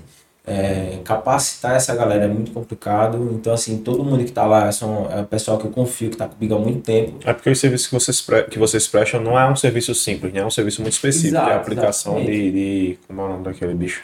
Aquele plástico. O PPF. Do PPF. É, tem- exato. Tem muita coisa lá que, assim, é, eu, eu não pretendo escalar muito. Porque, assim, como a gente trabalha com serviço, é diferente de uma venda de um produto. O serviço a gente tem que manter uma qualidade. A gente não pode chegar lá e, e simplesmente colocar volume, colocar volume, carro, ter 16 carros numa loja e baixar a qualidade. Se o pessoal vai justamente na loja por causa da qualidade do serviço, se eu chegar lá e baixar essa qualidade, eu vou perder meus clientes. Então não, não, não adianta é, crescer o olho para uma coisa e acabar perdendo em outra. né? Então acabou que eu, eu, eu hoje em dia prefiro ficar lá naquele ponto, acho um lugar bacana, tá numa principal, né? é, muito visado. E assim, eu gosto da divisão, tem um pessoal da oficina do lado, tem tudo ali. Então assim, no momento eu não penso em de lá, penso passar pelo menos uns, mais uns dois anos aí para pensar em algo, para poder sair de lá. Massa, porque hoje em dia o serviço de vocês é muito mais por agendamento, né? Você agenda, tem muita gente que ainda chega lá e. Cara, hoje em dia, pela demora do nosso serviço, pela, pelo tempo de execução que a gente tem lá, não dá pra gente ficar pegando muito carro de rua. Tipo assim, você chegou lá, simplesmente encostou, eu quero lavar meu carro. Tem, tem vezes que você vai conseguir chegar lá, como, como, como qualquer comércio. Vai estar um movimento tranquilo. Posso lavar meu carro hoje? Pode. Que hora você entrega? Entrega tal hora. Tranquilo, deixa o carro, então espera lá. Mas, assim, no geral, no geral é só com agendamento. Porque, assim, no geral, a gente já tá com, com os dias tudo certinho. Como eu sempre trabalhei com agendamento, eu prezo muito por isso. Porque eu já sei o que é que eu vou atender, já sei o que é que dá para fazer. E aquela questão, não adianta eu chegar lá e dizer assim, não, eu vou pegar seu carro e não conseguir entregar no padrão que a gente entrega. Né? Porque um serviço bem feito, de qualidade, demora. Não, não adianta fazer corrido. Não E adianta. fazendo bem feito, você vai fazer aquele cliente voltar, vai fazer aquele Exato. cliente indicar, você vai conseguir Exato. cobrar um preço justo. Exato. É o melhor, Você né? A indicação. Quando você consegue Melhor. satisfazer com o seu serviço cliente, a indicação é o Exato. que vale, né? Nem o dinheiro que você vai receber ali. Então, tem- aqui no escritório a gente presta serviço de graça. Tem, tem empresa que não, a gente não cobra no horário. Porque a gente quer o network daquele cliente, a gente Exato. quer a amizade daquele cliente. E é um cliente que já indicou pra gente empresas muito boas, que são, assim, de uma E horários organização. que suprem. É, dele, que assim. suprem muito Exato. dele e é um cara que tá sempre junto, um cara que não demanda tanto do escritório. Sempre tem esses casos, não vou dizer ah, 100% dos clientes, não. Tem casos que a gente às vezes não reajusta no horário, porque é aquele cliente que tá sempre indicando, trouxe parente, trouxe amigos, trouxe não sei quem. Mas Aí é a gente dá uma segurada, é sempre uma via de mão dupla. Exato, é, é aquela questão. É, do mesmo jeito lá, pô, tem, tem clientes, velho, tem, tem cliente lá, você tem ideia que acho que um dos serviços mais, mais caros que a gente tem lá na loja seria, além do PPF, que vai variar bastante do, do tamanho do carro que o cliente vai fazer, é a vitrificação. Cara, tem um cliente lá que chega, tem três, quatro carros, o cara leva os quatro carros de uma vez. O cara quer vitrificar tudinho, deixar um depois de outro, depois de outro, depois de outro, depois de... Paga assim, não, fazer um piso aqui. Véi, um cara desse traz quatro carros, traz um monte de cliente e tal. Então, assim, aí um cara desse quer fazer um serviço, aí ele faz, pô, Vitor, eu queria, sei lá, por exemplo, fazer uma vitrificação, nesse carro aqui, queria botar uma soleira de proteção de porta. Véi, não vou fazer para um cliente desse. Não tem lógica, entendeu? Não tem lógica. É. Então, assim, é exatamente como você falou, tem, tem clientes e clientes, né? E no caso desse nosso cliente, ele tem um muito poder aquisitivo. Ele, ele pode muito bem pagar no horário Pagar que nem mais, sente. é. Que nem sente. Só que é só pela, realmente pela cortesia que a gente faz isso. Exatamente. E pelas empresas que ele trouxe, né? Falando É. financeiro, financeiro mesmo. As empresas que ele, que ele trouxe para cá, por exemplo, a gente cobra um valor de honorário que, se eu dividir, essa daí está sendo paga mais do que o que a gente geralmente cobra. Uhum. Só que a gente deixa como Entendi. Brinde pra ele, digamos assim. A mesma coisa daquela parada de brinde, você vende uma camisa e vai levar uma carteira de brinde. Aquela carteira já tá Já, calculada. já, tá, naquela já, tá, já tá paga já. Exatamente. É basicamente a mesma coisa que acontece com você também. Que aquilo ali vai fazer trazer mais pessoas, aquele cliente que você fez aquele, aquela, aquele ajustezinho a mais sem cobrar dele, vai lhe trazer outros clientes também. Então uma, é, é uma via de mão dupla. Show de bola. Agora a gente já chegou em uma hora, viu? Um já. Uma hora e dez. Então, pra, antes de finalizar, eu queria saber o que é que tu conseguiu puxar do esporte para a tua empresa, para o teu negócio, digamos assim. Se foi perseverança, se foi treino, se foi a parte física, de certa forma, porque, meu amigo, para Ajuda, lavar carro, ajuda, tá doido, velho. Cara, eu Ah, acho que doido. a maior coisa que eu peguei do esporte pra. Como eu tinha falado lá naquela questão, até mesmo você puxar a questão de marketing. Eles falavam, né? Ah, eu gostava de postar umas coisinhas. E uma das coisas que eu mais recebo elogio hoje em dia é por causa do nosso Instagram da empresa. Que Organizado, bonito. organizado, posta bastante coisa e tal. Então, assim, muita gente fala do, do Instagram da loja. Às vezes tem cliente que chega lá, bicho, só tô aqui para do Instagram. Muito, muito cliente, cara, muito cliente. Então, assim, além dessa questão que, que a gente conversou antes, eu, eu expliquei, cara, eu acho que é, a experiência de ter sido atleta, de postar e tal, não sei o que, me trouxe um pouquinho isso para o Instagram da empresa e ter esse resultado que acaba tendo com o Instagram, que a gente sabe que o marketing digital ajuda muito nisso hoje em dia. E assim, falando diretamente do esporte, cara, principalmente uma coisa que eu acredito muito, que é a consistência. Você ter a disciplina, né? Então assim, o esporte, meu irmão, você vai treinar, você tá meio cansado ou não. Trabalha do mesmo jeito. Meu irmão, eu tô cansado, velho. Você, meu irmão, você vai vir deixar de vir pro escritório? Você não vai. Então assim, quando tem hora que você tá querendo uma meta no esporte, que você treina, treina, se dedica cada vez mais e às vezes você não cansa, você não chega nem perto daquilo. E do nada, depois de um, dois meses ali, você praticando aquilo, você pum, consegue o que você estava conseguindo, que, é, que você estava querendo realizar. Então, assim, no, na empresa foi a mesma coisa. No começo, cara, foi muito ruim. Eu já estava precisando de dinheiro, né? Todo mundo quer dinheiro, né? Tava precisando de dinheiro para alguma coisa. Eu já estava precisando ali. Eu só fui conseguir cliente depois de uns dois meses. E não quer dizer que eu ganhei aqueles 700 reais que eu falei no começo, que eu ganhei no primeiro vez. Eu me lembro que, eu me lembro que o primeiro mês foi 250 reais. Primeiro mês mesmo. Então, assim, eu já estava precisando ali. Eu podia muito bem ter dizer, não, isso aqui não vai dar certo. Como muita gente, eu já, eu já tive muitos colegas, eu já vi muito gente abrindo empresa, esperando resultado com 3, 4, 6 meses. E tem- principalmente o cara que Tem. abre uma empresa e tem um, um ensino superior, por exemplo. Porque a gente já entrevistou gente aqui que a gente perguntou qual é a tua pretensão salarial. Beleza, eu quero ganhar 3 mil reais. Beleza, qual a tua experiência? Nenhuma. Na faculdade ainda. Como assim, pô? Calma, pô. Você É, não vai vamos com começar assim. calma. É, vamos com calma, você não vai começar assim. A gente começou com um cliente pagando 400 reais e o outro vai pagar 500, o outro vai pagar um salário. Quando você vem conseguir cobrar o valor justo, você já tá com, vamos botar um ano de negócio. Às vezes não, às vezes dois, três. Só que a galera quando passa por um mês, dois meses, pô, eu tô fazendo o que aqui se eu tenho ensino superior? Exato. Aí, pô, volta para o, o- Pô, aí é, é o que a gente sempre fala. Não adianta você começar um negócio pensando que você vai ter um, um retorno imediato. Não vai. Alguns têm. Alguns têm, não vou mentir. É. Mas a grande maioria, em regra geral, você vai se fuder muito no seu primeiro Cara, ano. muito, A muito soberba assim. precede a ruína, E né? assim, hoje em dia a gente tá vivendo um mundo nessa questão da era digital que tá complicado, porque é aquela questão, não, quer saber como eu ganhei, quer saber como eu fiquei assim, Não, isso tá acabando com o mercado de trabalho, velho. Você Meu olha pra cá, irmão. o cara não tinha nada, do nada o cara tá andando de Audi TT. Eu quero também, em três meses eu quero também. Até hoje estou tentando ver como é que faz isso aí, que eu nunca consegui Não, ainda. né? Ah, eu tô com cima. quatro anos aí, literalmente, me lascando e tá longe disso aí. Então assim, eu vejo muita gente, ah, vou comprar camisa pra vender, montar uma loja de roupa. Aí compra a camisa, deixou de vender duas, ou não conseguiu vender no primeiro cliente e já dá uma baixada. Vai se esfriar. Aí joga para um lado, joga para outro, não quer mais tentar. Cara, a, a, a vida de qualquer empresário, empreendedor é muito frustrante. Muito, muito, muito. É calote que você leva. É, é um, um, um acidente que acontece. Por exemplo, essa chuva agora mesmo, o teto lá da loja ficou todo. Ficou bastante, bastante coisa de gesso lá da loja. Então, assim, eu tenho um colega que é envelopador, é só envelopamento. Ele tava numa lojinha aí um tempo desse. Uma dessas últimas chuvaradas que deu. A loja dele topou de água, velho. Perdeu tudo. Tudo. Então, assim, é, e o cara abriu outra loja.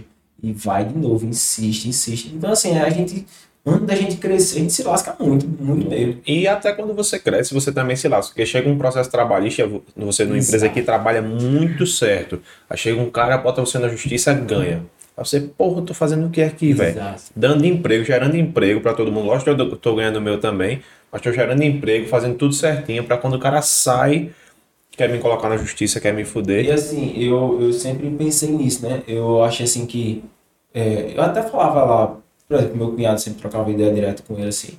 Eu dizia, velho, quando eu tinha aquele pontinho na tanguinha, sei lá, eu pagava 800 reais de aluguel, 70 de energia, 100 de água, ponto. Então, assim, se eu chegasse lá desse 4 mil reais de faturamento, eu tirava mil conto para pagar as contas, os quatro, na época eu era assim, né? E 4 mil era meu. Então, assim, eu ganhava um dinheiro razoável pra mim na época. Entendeu? Assim, gosto, ganhava um dinheiro que eu ficava, pô, velho, massa. Quando eu comecei a, a aumentar um pouquinho, isso, não, vou pra um lugar maior. Vou contratar Aí, mais uma Eu pessoa. acho assim, meu irmão, tô pagando uma pessoa a mais, um salário. Tô no aluguel agora que é sei lá quanto aluguel. Tudo mil, meu cara. Pum.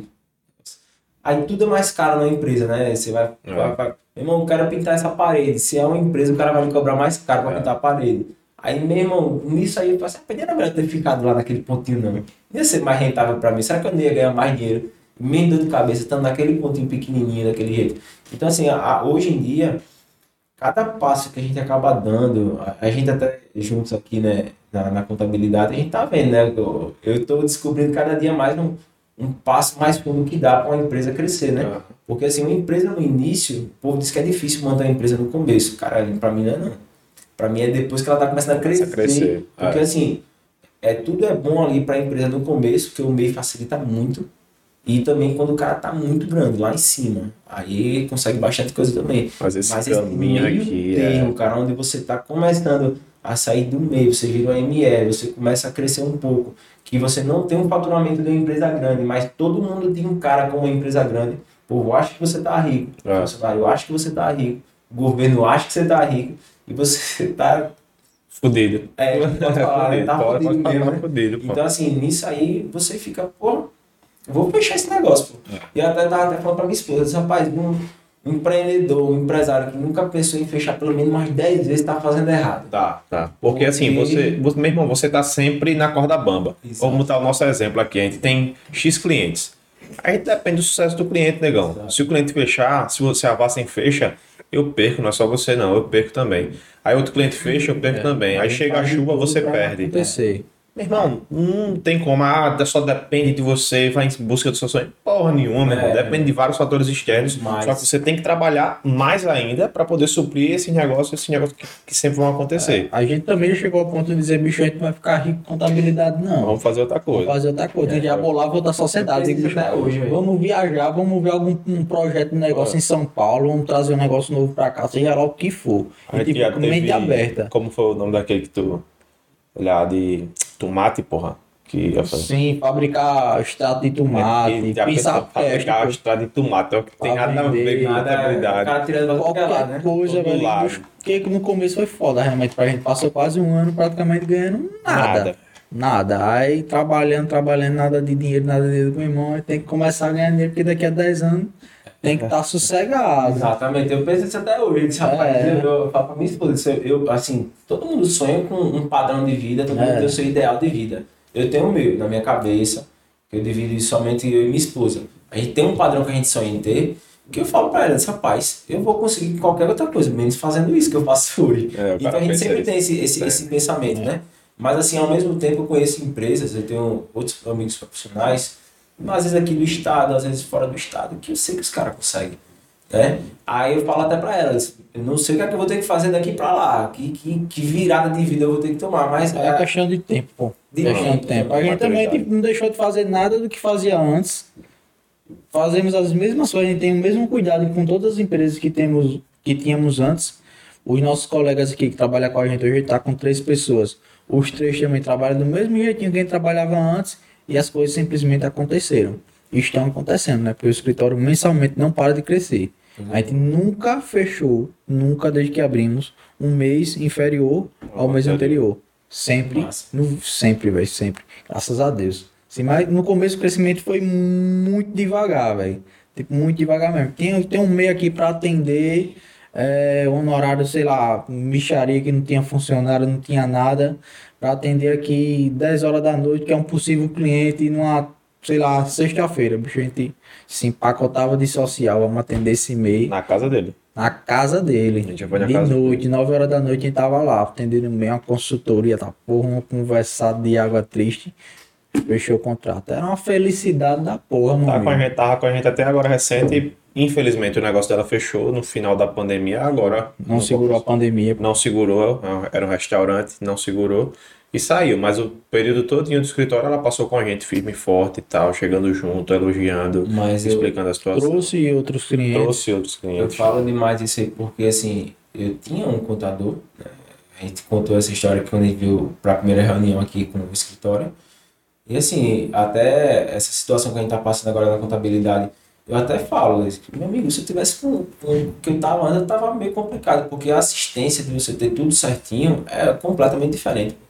Então, assim, eu chegou um ponto que, como eu tava querendo aumentar um pouco mais a empresa, eu disse, bicho, eu tenho que investir logo na contabilidade. Porque eu sempre vi isso, eu não sabia se era verdade, mas eu via muita gente falando que se o cara pecar logo no início, nesse, nesse crescimento da contabilidade, lá na frente, às vezes você não tá vendo o problema, mas quando você botar lá na a gente descobriu vários problemas que tinha. Vários, foi? vários. Eu nem sabia, achei que tava tudo ok, o cara só me dizia que tá, não, tá tudo certo, tudo certo.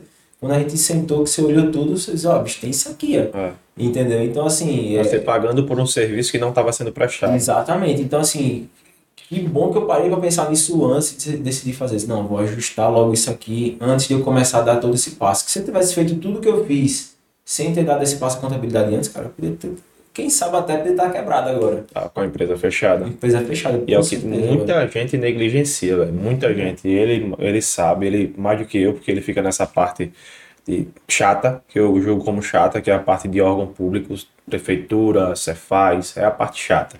Meu irmão, esses caras só querem quebrar os pequenos negócios. velho. Demais. Só, só, só. Porque como é que você vai cobrar esse tipo de taxa, esse tipo de coisa de um, um, um cara que está abrindo agora, está gerando 3, 4, 5 novos empregos e você vai se preocupar com uma taxa para a prefeitura, já que você já paga taxa de localização, taxa de não sei o que, taxa de não sei o que, imposto disso, imposto, tributo daquilo, porra. E os caras ainda chegam com esse negócio. Muito complicado. Aí se você não tem uma contabilidade que vai atrás buscar, que, você, que vai lhe mostrar, bicho, tem isso aqui, velho, pra fazer. Se não der, deixa quieto, a gente arruma outra solução, mas a gente vai deixar o teu negócio no, Não, nos eu, trinques, eu né? até falava, eu falei pra, mandei pra tu, mandei pro Lucas, eu disse, velho, obrigado pela assistência aí, porque se não fosse isso, eu confesso que essa semana passamos dois dias sem dormir direito aí, porque eu ficava só pensando na- nas coisas, né? Eu disse, caraca, eu tô lascado, tô lascado. Mas, assim, toda vez que eu, eu parava pra pensar, eu com vocês, eu disse, não, pô, não dá um jeito nisso aí, pô. Já. Dá pra ajustar disso aqui, dá pra ajustar aquilo ali. Então, deixa. É aquela questão, relaxa quem tá cuidando da gente. Então, se preocupe com o seu lado da É, empresa aí, que vai vender, vai prestar o serviço. aqui. Então, assim, é uma tranquilidade que gera pra gente que diminui o máximo possível, né? Essa, esse sofrimento do, do, do, do empresário, né? Exato, que é o que a gente tenta fazer, né, bicho? Ah, É. meu irmão, meu tributo isso, meu não sei o que, meu irmão, confie, velho. É, e chega muito cliente dizendo, bicho, ó, não entendi o cálculo desse imposto aqui. É, acho que tá errado. Tá, vamos lá. Primeiro, essas informações que a gente envia, você tem que ter um, no mínimo de confiança. Exato. Porque e se eu for lhe ensinar aqui, eu vou lhe ensinar todos os meses a calcular esse imposto. Todo mês você vai me perguntar de novo. Você não vai aprender, velho. Você Não- não vai- não- tem é coisa que realmente. de aprender, é, né? tem coisa que realmente você tem que deixar o cara trabalhar e, É, e relaxar. Tem que ter esse relacionamento de confiança. tem que cara. ter, pô, tem que ter. A gente te- vai estar passando agora por um cliente que não é nosso cliente, na verdade, é um nosso cliente que está comprando uma empresa. Aí essa, essa empresa vai manter o CNPJ, tem que fazer a transferência do quadro societário, né? Mudar o quadro societário. Aí a gente está fazendo um modelo de procuração para essa pessoa que está vendendo, que a gente nem conhece, né? Um amigo a gente já votou umas duas vezes essa procuração para fazer. Ah, tem que alterar essa procuração aqui. Porque o cara não tem confiança. Se eu estou fazendo um serviço aqui com a sua contabilidade, mas eu não sei nem quem é esses caras. Aí tá ficar mandando refazer procuração, que tererê, tarará, tererê. Porque que realmente a contabilidade é um, é um contato total de confiança, velho. É. Se você não confiar no seu contador. Extrato bancário, tem cliente, não manda não, pô. É. Extrato bancário. Procuração? Não. Acesso meu computador para assinar com meu certificado digital. Beleza, tudo certo. Não, manda pra mim que eu assino, reconheço o filme e entrego. Tudo certo. Só que aí a gente já, já fala logo, bicho, questão de tempo. É, Questão não dá tempo, porque certo. não dá certo, pô. Infelizmente não dá, porque a gente precisa que ele confie na gente da mesma forma que eu tenho que confiar no cliente. Se o cliente, por exemplo, atrasa um honorário, eu não vou chegar, pô, cliente, não sei o quê. Tem cliente que atrasa um horário, eu encontro com ele na rua, ele, eu nem falo nada. E aí, tudo bom, vai, tudo certo. Quando eu chego no escritório, vamos, vamos, vamos lutar hoje. Vamos, é, vamos dessa, apanha lá. Rasgado. Aí o cara vai, treina normal, beleza, tudo certo. Só que quando chega no escritório, eu digo, fala cliente, tudo bom? Ah, tem alguns honorários aqui em aberto e tal. Mas na rua eu nunca vou Não, constranger cara, você. isso é Então, muito importante. É, saber dividir, né? Por exemplo, é, a gente treina junto, né? E, sei lá, teve qualquer coisa. Pronto, uma coisa que eu falo. Pronto, é essa semana mesmo, que a gente teve esse, essa questão da contabilidade para resolver. Eu ficava muito querendo trocar essa ideia, mas, velho, se encontrou no treino, meu irmão, velho, tu não tá mais trabalhando, tá fora do teu horário.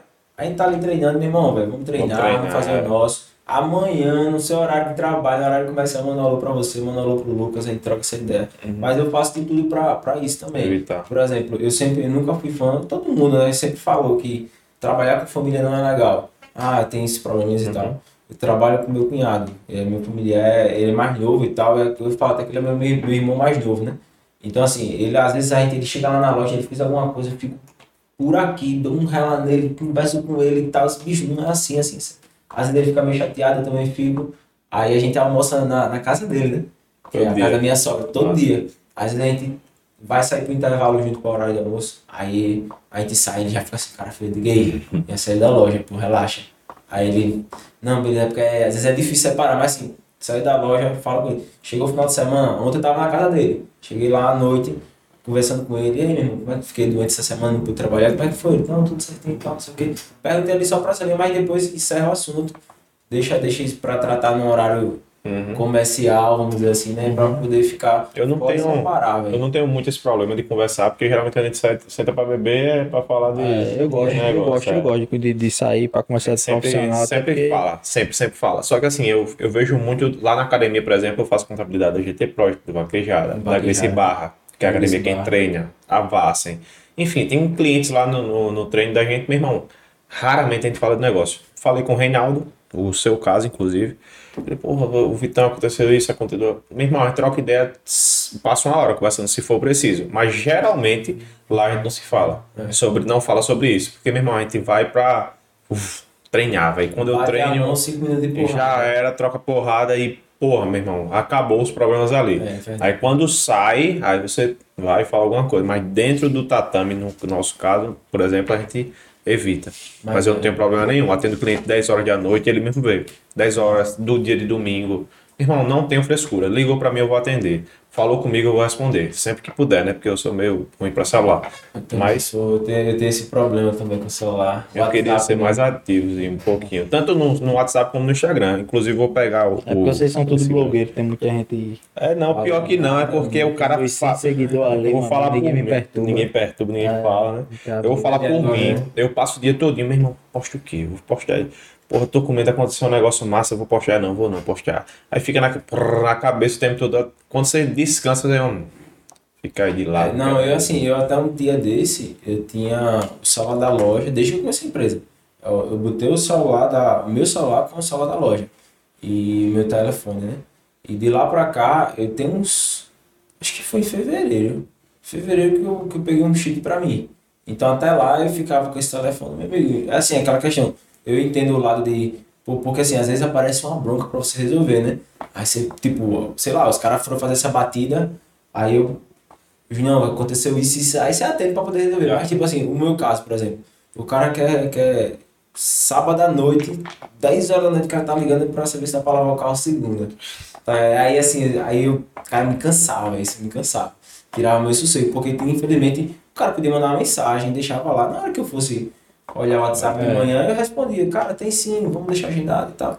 Não, o cara faz questão de ligar, meu irmão, domingo, domingo à noite, Direto. Tá doido, não era muita ligação pros caras fazerem carro segunda-feira. E às vezes a segunda-feira já tava completa e o cara domingo à noite ligando, ligando, ligando, ligando. Os caras ligavam quatro, cinco vezes seguidas. E, rapaz, esse bicho tá morrendo, só pode. Aí ficava nisso. Aí teve um dia que eu disse pra minha esposa, pode ter que comprar um, um outro celular, deixar pra mim, botar um chipzinho pra poder ficar só o meu celular. Porque às vezes, pronto, às vezes eu ficava nisso. Minha mãe mandava uma mensagem, meu irmão falava comigo, eu não respondia, pô. Não dava pra ver ficar lá embaixo. Não, eu nem olhava. Eu nem olhava. Pra não ter, ter isso. Porque às vezes o cara quer perguntar uma coisa, ele quer saber como é feito, que produto usa. Aí, meu irmão, você não responde ele em.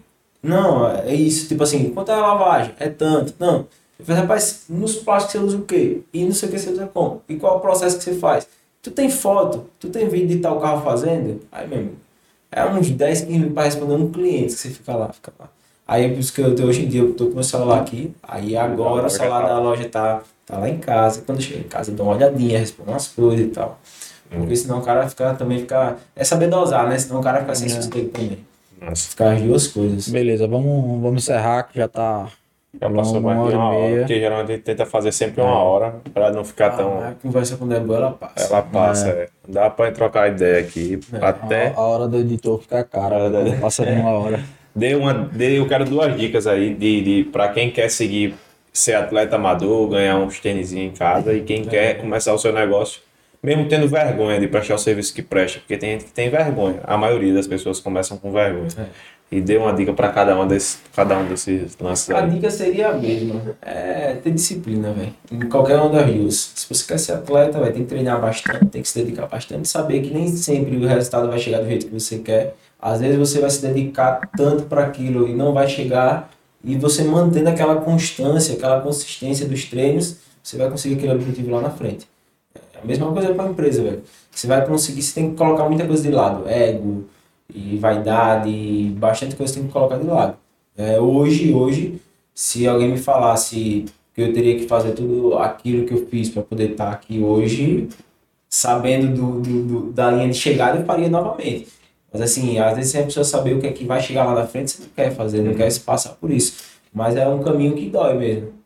É doloroso, cansa bastante, muitas vezes é frustrante, mas que sempre, sempre quando você se dedica de verdade e que você quer de verdade, dá certo. Então, um conselho para quem quer abrir empresa, quem quer ser atleta, ah, na verdade vou dizer, se você é empreendedor e não faz esporte, faça esporte. E quem massa. sabe se você é atleta e não tem empresa, abra uma também. empresa. Porra, massa. Ou seja, sua própria empresa, como influenciador. Exatamente, né? Que hoje em dia é uma das coisas que, que tá, Tá acontecendo muito, né? É. eu acho. Show de bola, velho. Show de bola. Vital, valeu. Pela vinda. Tamo realmente. junto. Tamo junto. Foi top. Pare de bater em mim, que você é Foi, desgraduado, tem que é. É brabo, é, velho. É brabo, É brabo, ele é brabo. pô. Valente que Quer é. estrangular todo mundo, né? A Vai cara, olha a cara de brabo do homem. Beleza, Então, valeu. Até a próxima. Tamo junto. É nóis.